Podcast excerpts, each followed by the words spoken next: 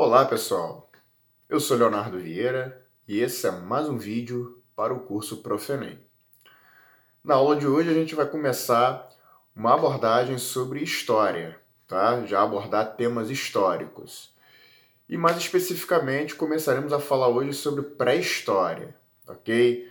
Nós abordaremos assuntos como o surgimento do homem no, na Terra, bem como as teorias que explicam o surgimento do homem dando ênfase ao criacionismo e ao evolucionismo.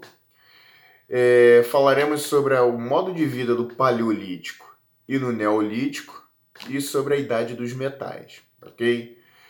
Desde já eu peço né, que você é, divulgue o vídeo, beleza? Se estiver assistindo pelo Facebook, curta, compartilhe o vídeo, siga a nossa fanpage se estiver assistindo pelo YouTube, dê um like, se inscreva no nosso canal, ouça nosso podcast, siga a gente nas demais redes sociais, beleza? Ajude aí o, nosso canal a, a crescer, beleza? Bom, então chega de conversa, vamos ao que interessa. Vamos lá?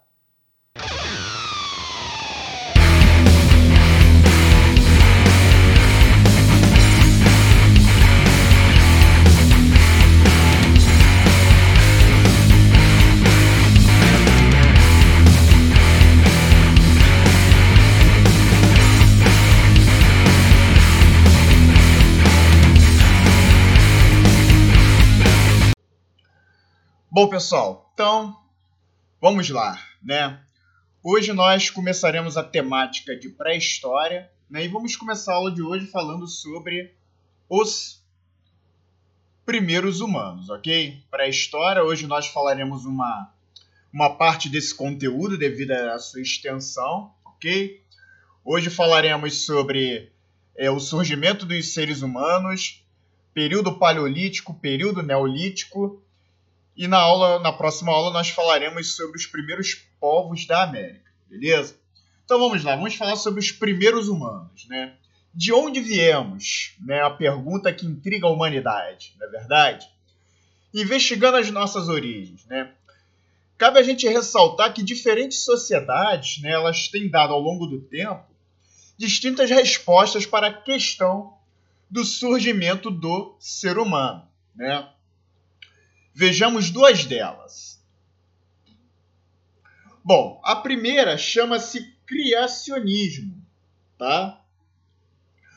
Nas sociedades ocidentais, em que predomina a tradição cultural cristã, é, uma das respostas para a origem do ser humano decorre de uma interpretação da Bíblia, é, o livro sagrado dos cristãos. Trata-se da visão denominada criacionismo. De acordo com o criacionismo, o texto bíblico fundamenta a interpretação de que o ser humano é criação de Deus. E não apenas uma criação, mas uma criação especial. Pois o texto sagrado diz que o homem e a mulher foram criados à imagem de Deus. Então, o que isso significa? Isso significa que o ser humano não é apenas algo, um corpo que vive, mas alguém, um corpo dotado de uma alma espiritual. Então, assim, o ser humano se diferencia das demais criaturas vivas por sua essência espiritual, que se revela no desenvolvimento de características como a racionalidade, a consciência reflexiva, a linguagem elaborada, a imaginação artística e o senso de moralidade. Essa visão criacionista ela vai predominar nas sociedades ocidentais cristãs até o século XIX.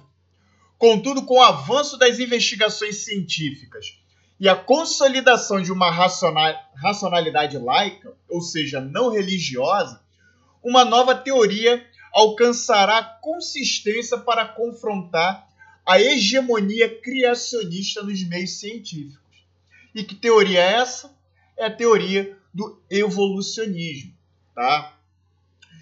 Essa doutrina ela vai surgir em 1859 quando, após anos de observações e estudos da natureza, o cientista inglês Charles Darwin publicará o livro A Origem das Espécies. Nesse livro, ele vai propor que os seres, que os seres vivos evoluíram a partir de um ancestral comum. Ele considerava também que o mecanismo biológico pelo qual as espécies mudaram, evoluíram e se diferenciaram estaria baseado em uma seleção natural.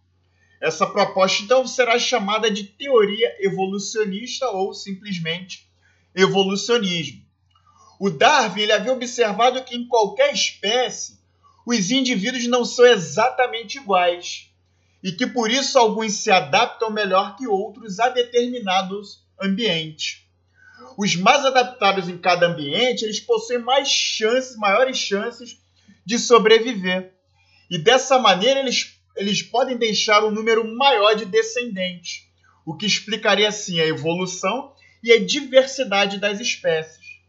Então, o que nos interessa destacar aqui é uma das implicações da teoria evolucionista. A ideia de que o homem descende de algum animal ancestral e não é produto de uma criação especial, divina, como, como propõe lá o criacionismo, ok? E em razão dessa, é, dessa corrente de pensamento, né, dessa, dessa visão, né, o, a teoria evolucionista ela vai causar impactos. Né? Nas sociedades cristãs do século XIX, né, assim quando é publicado, quando Darwin é, publica e divulga sua teoria, a teoria evolucionista vai provocar um forte impacto. Né? o Darwin ele será duramente criticado por religiosos e cientistas cristãos que não aceitavam a hipótese de os seres humanos terem parentesco com outras criaturas animais. Muitas pessoas até hoje se assustam com essas ideias e as repudiam. Parte desse problema se deve a uma interpretação equivocada da teoria evolucionista, pois os cientistas que a defendem nunca afirmaram que descendemos dos macacos, né? Isso não sei vocês, mas eu diretamente vejo através de memes no Facebook essa, essas pérolas, né? De que o homem vem do macaco, né? Que perguntando se você já viu macaco virar gente é, e baboseiras desse tipo, né? Enfim. Só que isso é uma, é uma interpretação equivocada, porque os cientistas jamais afirmaram isso, né? A hipótese evolucionista é que em algum momento da evolução das espécies, as linhagens de humanos e demais primatas, né, os chimpanzés, os gorilas, os orangotangos, etc., compartilharam um ancestral comum. E esses e os descendentes desse ancestral comum teriam evoluído por caminhos diferentes.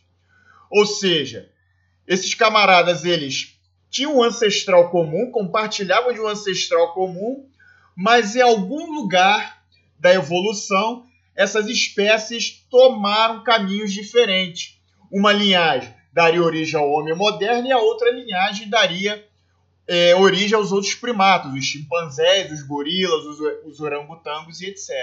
Ok?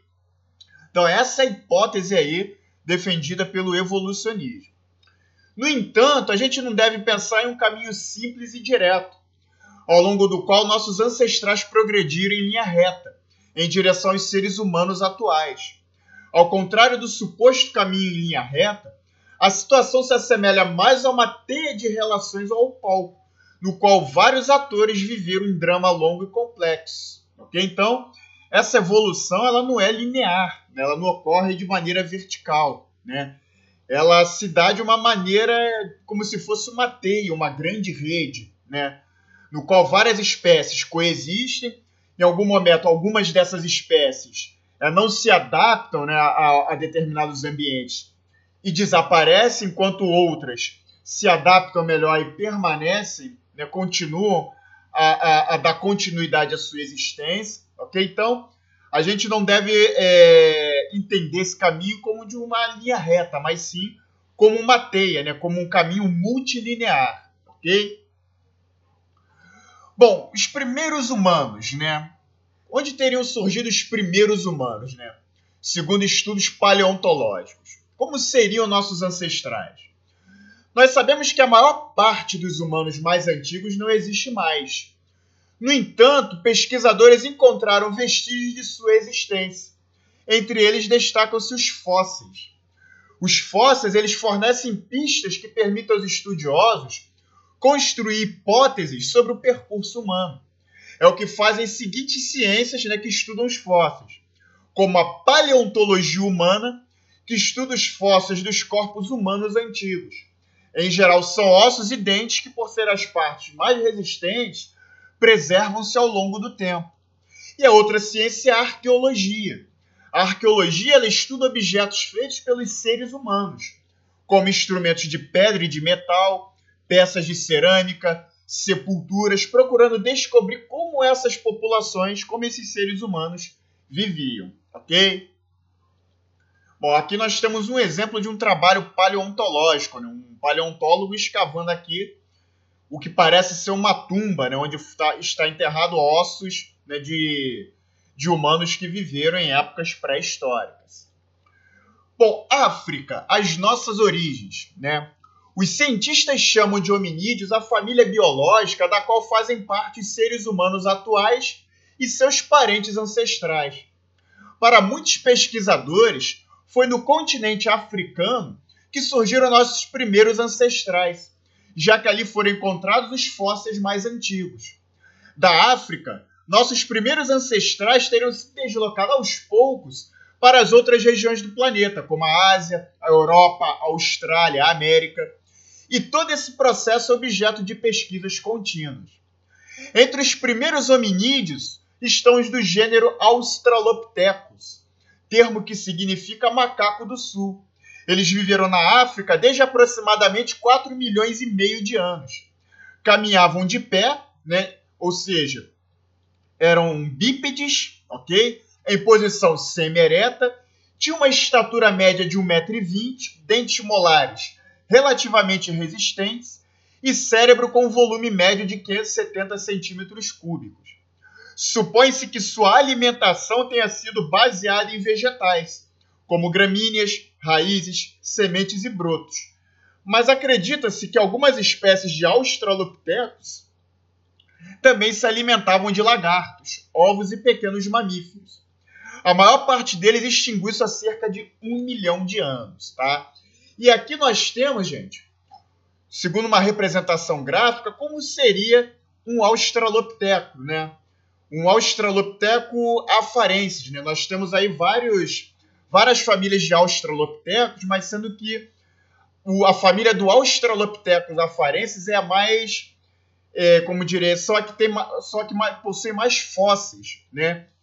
Que possui mais fósseis deixados, né? Então acredita-se que é, é, é uma espécie que predominava ali no continente africano. Tá? Esse aqui, segundo a representação gráfica, né, através de pesquisas de ossos e fósseis deixados, que um australopiteco teria mais ou menos essa aparência aqui, beleza? Ele teria já uma postura bípede, como nós podemos ver, né, mas muito é, um, um corpo muito parecido com o corpo humano, já ainda com muitos pelos pelo corpo, é uma aparência que ainda lembra os macacos né, atuais. Né? Então, é, esses seriam aí os, os ancestrais é, dos seres humanos mais antigos dos seres humanos modernos e de outros dos outros primatas, ok? E aqui na África nós temos alguns dos sítios arqueológicos mais importantes onde se encontram os fósseis desses primeiros hominídeos, tá? Aqui é, é na África, existem esses sítios arqueológicos mais importantes e acredita-se que é nesse continente aí que os seres humanos tenham, é, os ancestrais mais antigos dos seres humanos tenham surgido, ok? Bom, gênero Homo, né? As análises de registros fósseis também indicam que por volta de 2 milhões de anos atrás a árvore da família dos hominídeos já apresentava outro ramo diferente dos australopithecus. Tratava-se das espécies do governo Homo, que inclui seres humanos atuais. Gente, aqui é gênero, botei governo, mas eu viajei, tá? É gênero humano, tá ok? Das espécies do gênero Homo, que inclui seres humanos atuais. Entre as principais espécies do gênero Homo estão o Homo habilis, o Homo erectus, o Homo neanderthalensis e o Homo sapiens. Bom, esse aqui é o Homo habilis, tá? Estima-se que ele tenha vivido aproximadamente 2 milhões de anos, tá? É, que ele tenha vivido na África, é, provavelmente ele não migrou para outros continentes, tá? Ele, essa espécie era proveniente da África. O volume cerebral girava em torno de 700 centímetros cúbicos. A alimentação incluía, além de vegetais, um pouco de carne. E dentre suas habilidades, né, é, ele teria fabricado os primeiros instrumentos de pedra e de madeira. Né? Por isso que ele recebe a denominação Homo habilis, que significa homem habilidoso, né? porque ele teria sido a primeira espécie aí do gênero homem a desenvolver os primeiros instrumentos de pedra e madeira para usar no cotidiano, ok? Bom, outra espécie de, do gênero Homo, né, é o do Homo erectus, que estima-se que tenha vivido aproximadamente de 1,7 milhão até 300 mil anos atrás. Ele habitou a África e dispersou-se pela Europa e Ásia, mas não chegou, não teria chegado à América nem à Austrália. Seu volume cerebral possui cerca de 900 centímetros cúbicos. A sua alimentação era onívora, isto é, comia vários tipos de alimento. Além dos vegetais, a carne passou a ser muito importante em sua alimentação. Dentre as suas habilidades, destaca-se que foi a primeira espécie a construir instrumentos de pedra com aproximadamente uma dúzia de padrões mais definidos e identificáveis, como machados de mão, raspadores, facas, etc foram os primeiros hominídeos a praticar a caça de forma organizada e a utilizar o fogo. Ok? Outra espécie do gênero Homo é a do Homo neanderthalensis, também conhecida como homem de Neandertal. Ele teria vivido aproximadamente de 135 mil até 34 mil anos atrás e avistou vastas regiões do mundo, incluindo partes da Europa, do Oriente Próximo e da Ásia seu volume cerebral correspondia a cerca de 1.400 centímetros cúbicos. Sua alimentação era onívora. Dentre suas habilidades, teria desenvolvido uma série de instrumentos de pedra, como facas, raspadores e pontas de lança, e instrumentos de osso cuja construção exigia perfeito controle das mãos e conceito preciso do trabalho a ser realizado. Segundo alguns pesquisadores, ele já possuía linguagem falada, cuidava dos idosos e doentes, e suas comunidades já praticavam é, e em suas comunidades já praticavam-se rituais de sepultamento. Provavelmente era mais forte e musculoso que a maioria dos, das pessoas de hoje, né? como a gente pode ver até aqui na foto. Né? Ele tinha uma estrutura bem, bem parruda, bem maçuda. Né? Outras características do homem de Neandertal é que ele apresentava algumas semelhanças com os seres humanos atuais, o Homo sapiens, como o tamanho do cérebro, e com o Homo erectus, como caixa craniana com paredes grossas. Né? Como a gente pode perceber aqui, né, a caixa craniana da criança era bastante, é, como eu diria, bastante volumosa. Né? Bom, e por fim nós temos aqui o Homo sapiens, né, que constitui a espécie da qual fazemos parte cujas primeiras evidências arqueológicas foram encontradas na África e datam de cerca de 200 mil anos. Seus fósseis mais antigos, encontrados na Europa, têm cerca de 40 mil anos. Tá? Ele teria vivido na África, na Ásia, na Europa e depois teria migrado para a América. Né? As circunstâncias em que ele teria migrado para a América a gente verá na próxima aula. ok? O seu volume cerebral girava em torno de 1.350 a 1.400 centímetros cúbicos. Sua alimentação era onívora e dentre suas habilidades destaca-se o desenvolvimento da consciência reflexiva, da linguagem falada e escrita, da técnica, da capacidade de expressão artística e do senso de moralidade. Né? Então, o Homo sapiens é a única espécie do gênero humano existente no planeta hoje, ok? As demais desapareceram, ok? Bom, o saber reflexivo, né? Talvez nada caracterize melhor os sapiens do que o desenvolvimento do saber reflexivo, o nosso modo de saber que sabemos. Isso significa que a nossa espécie é capaz de fazer sua inteligência e debruçar-se sobre si mesmo. Assim, nós conseguimos tomar posse do próprio saber, avaliando sua consistência, seu valor e seu limite.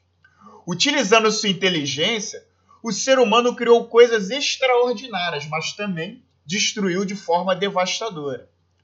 Né? Somos capazes de acumular conhecimentos e técnicas, e, no entanto, permanecer angustiados por dúvidas profundas que nos fazem propor novas perguntas a serem resolvidas. Isso nos torna criadores de grandes obras ao mesmo tempo, seres incompletos e inacabados. Ok? E aqui uma, um, essa escultura famosa né, do pensador que é, caracteriza bem o que é a espécie Homo sapiens, né? A, a, a espécie que tem a capacidade de refletir sobre a própria existência, né? de conhecer a si mesmo e a natureza em que ele está inserido, ok? Bom, as primeiras sociedades, mudanças que fizeram a diferença. Ao estudar os povos ágrafos, o inglês John Lubbock no século XIX, desenvolveu uma periodização que adotou como critério o grau de habilidade tecnológica na produção de instrumentos. Essa periodização distingue pelo menos dois grandes momentos: o Paleolítico e o Neolítico. Bom, vamos entender agora o Paleolítico, né? a sociedade dos caçadores-coletores. Calcula-se que o período Paleolítico abrange cerca de 99% do tempo de existência das sociedades humanas. Seu início é marcado pelo surgimento dos primeiros hominídeos, né, lá milhões de anos atrás, e estende-se até aproximadamente 8 mil anos antes de Cristo. Vejamos suas características básicas. Bom, os primeiros instrumentos, né? Os seres humanos de diferentes regiões do mundo na África, na Europa, no Oriente Médio, na Ásia, na América, confeccionaram seus primeiros instrumentos utilizando madeira, ossos, chifres e pedras. A confecção e a utilização cada vez mais generalizadas de instrumentos são um dos principais fatores que distinguem os seres humanos de outros animais. Supõe-se que inicialmente os humanos utilizavam materiais como ossos, madeiras ou pedras, da maneira que encontravam na natureza. Depois, a partir desses materiais, eles começaram a confeccionar objetos como facas, machados e arpões. Por fim, passaram a produzir instrumentos mais padronizados, seguindo modelos. De acordo com os arqueólogos, esses parâmetros de produção identificam culturas distintas no Paleolítico. Os instrumentos de pedra tiveram assim um papel relevante no Paleolítico. Eram utilizados, por exemplo, para arrancar plantas comestíveis, cortar e separar a casca do miolo dos frutos e confeccionar novos instrumentos. Bom, alimentação e nomadismo, né? outra característica do Paleolítico. No Paleolítico, os seres humanos ainda não produziam diretamente seus alimentos, ou seja, não cultivavam plantas nem criavam animais. Eles consumiam o que encontravam na natureza, como frutos, é, grãos e raízes, e o que caçavam e pescavam.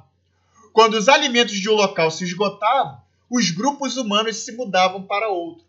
Por essa razão, foram denominados grupos nômades caçadores-coletores, ou seja, eles não se fixavam no local por muito tempo, eles viviam constantemente mudando de local em razão da oferta de alimentos, ok? Bom, outra característica foi o controle do fogo, né? O controle do fogo foi certamente uma das maiores conquistas desse período, permitindo aos humanos suportar o frio, afastar animais perigosos e cozinhar alimentos. No processo de domínio do fogo, supõe-se que os humanos, a princípio, procuravam manter aceso o fogo, provocado ocasionalmente pelas forças da natureza, como por exemplo quando um raio caía. Né? Posteriormente, eles aprenderam a produzi-lo pelo atrito de madeira, lascas de pedra, dentre outros meios. A partir de então, desenvolveram-se assim outros métodos. Quanto aos abrigos e roupas, no decorrer do Paleolítico, grupos humanos em diferentes regiões do planeta também desenvolveram técnicas para se proteger dos rigores do clima. Construíram assim os primeiros abrigos e produziram as primeiras roupas com peles de animais, né? Utilizando assim o couro para a fabricação dessas primeiras roupas. Bom, formas de organização social. Para melhor garantir a sobrevivência, diversas sociedades de caçadores-coletores estabeleceram modos de cooperação entre seus membros. Com isso, conseguiam, por exemplo, construir abrigos em menor tempo ou desenvolver táticas de caça em conjunto. Supõe-se que também estabeleceram divisões de tarefas. Segundo os estudiosos, é possível que tenha ocorrido uma divisão do trabalho de acordo com o sexo e a idade. Geralmente, entre os adultos, os homens caçavam e as mulheres faziam a maior parte da coleta de alimentos, vegetais e cuidavam das crianças. Conjectura-se que em muitas sociedades de caçadores-coletores, os alimentos obtidos eram compartilhados pelo grupo e não havia preocupação de estocagem. Alguns antropólogos, como Richard Leakey, consideram que compartilhar era central o modo de vida dos caçadores-coletores e economizar era central o modo de vida agrícola pastoril do Neolítico, ok? Bom, e aqui nós chegamos ao Neolítico, né? período das sociedades agropastoris. No período neolítico, a pedra utilizada na produção de instrumentos começou a ser polida, sendo aprimorado o fio de seu corte. Por esse motivo, o período também é conhecido como Idade da Pedra Polida, enquanto o Paleolítico é chamado de Idade da Pedra Lascada. Vejamos as principais características do Neolítico. Bom, Dentre as principais características, destacamos a produção agropastoril.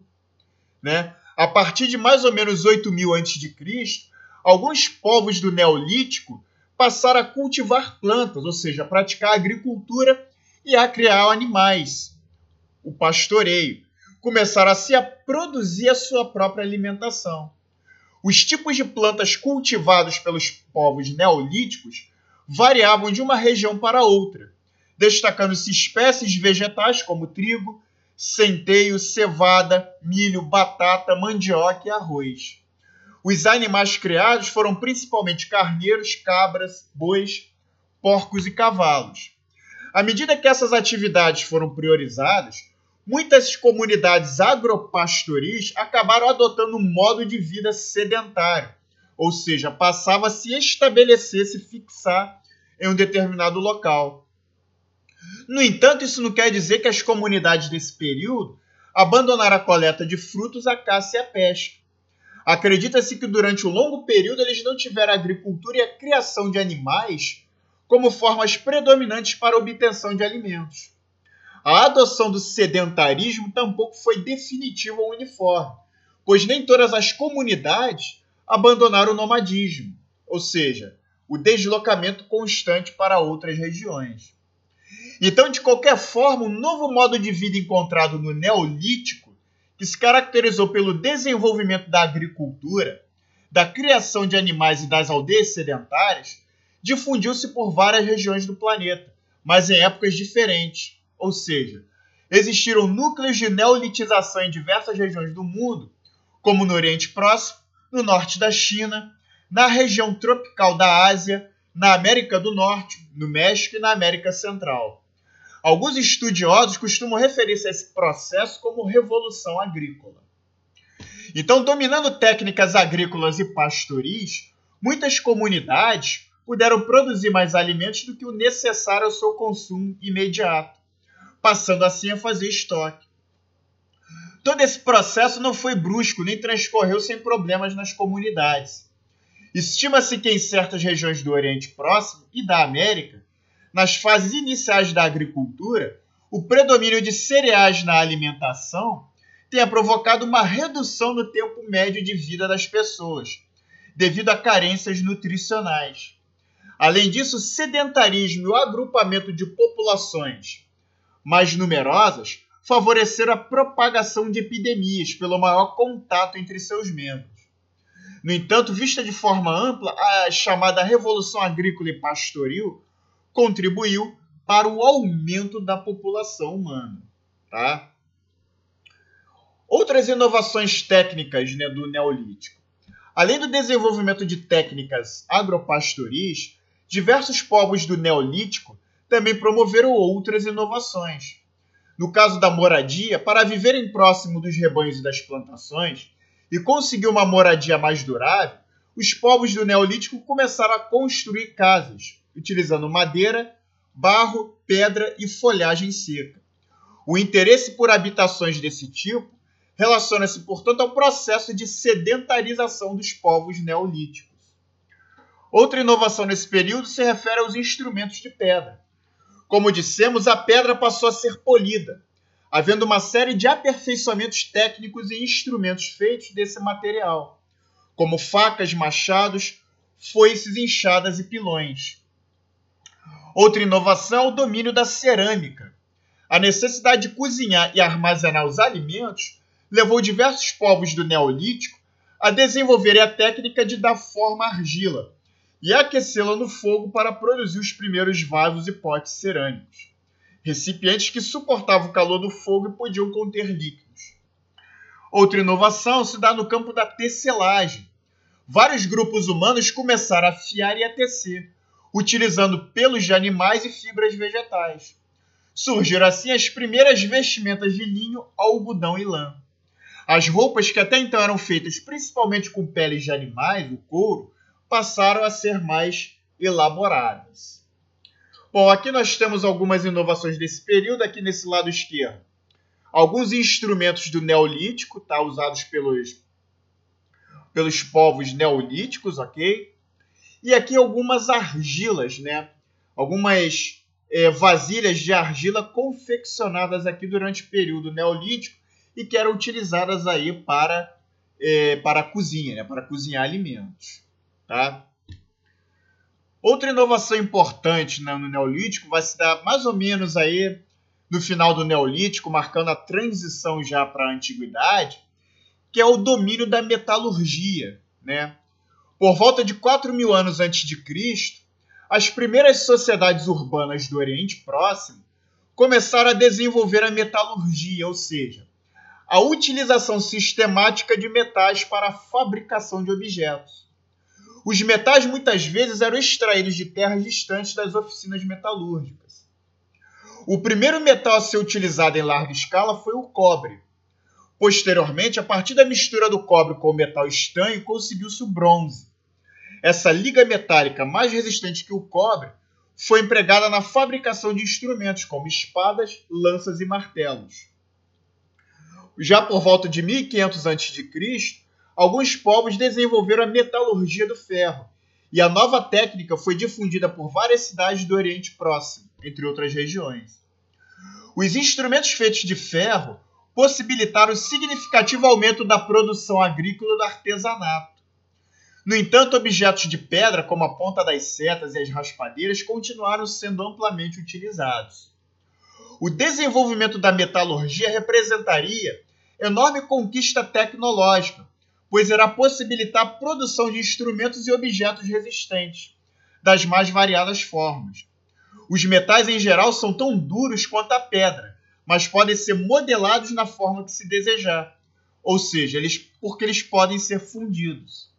A fusão do metal tornou possível a confecção de objetos como panelas, vasos, enxadas, machados, pregos, agulhas, facas e lanças de metal. Então, o trabalho metalúrgico ele exige habilidade, conhecimentos especializados e disponibilidade de tempo. Beleza? Bom, aqui nós temos alguma espécie de machado de metal que é proveniente desse período aí final do Neolítico, quando as sociedades humanas começam a dominar aí a metalurgia, ok? Bom, galera, e com isso nós encerramos a aula de hoje, ok? Bom, pessoal, é isso aí. Espero que vocês tenham gostado. A gente continua com essa temática aí em vídeo posterior, beleza?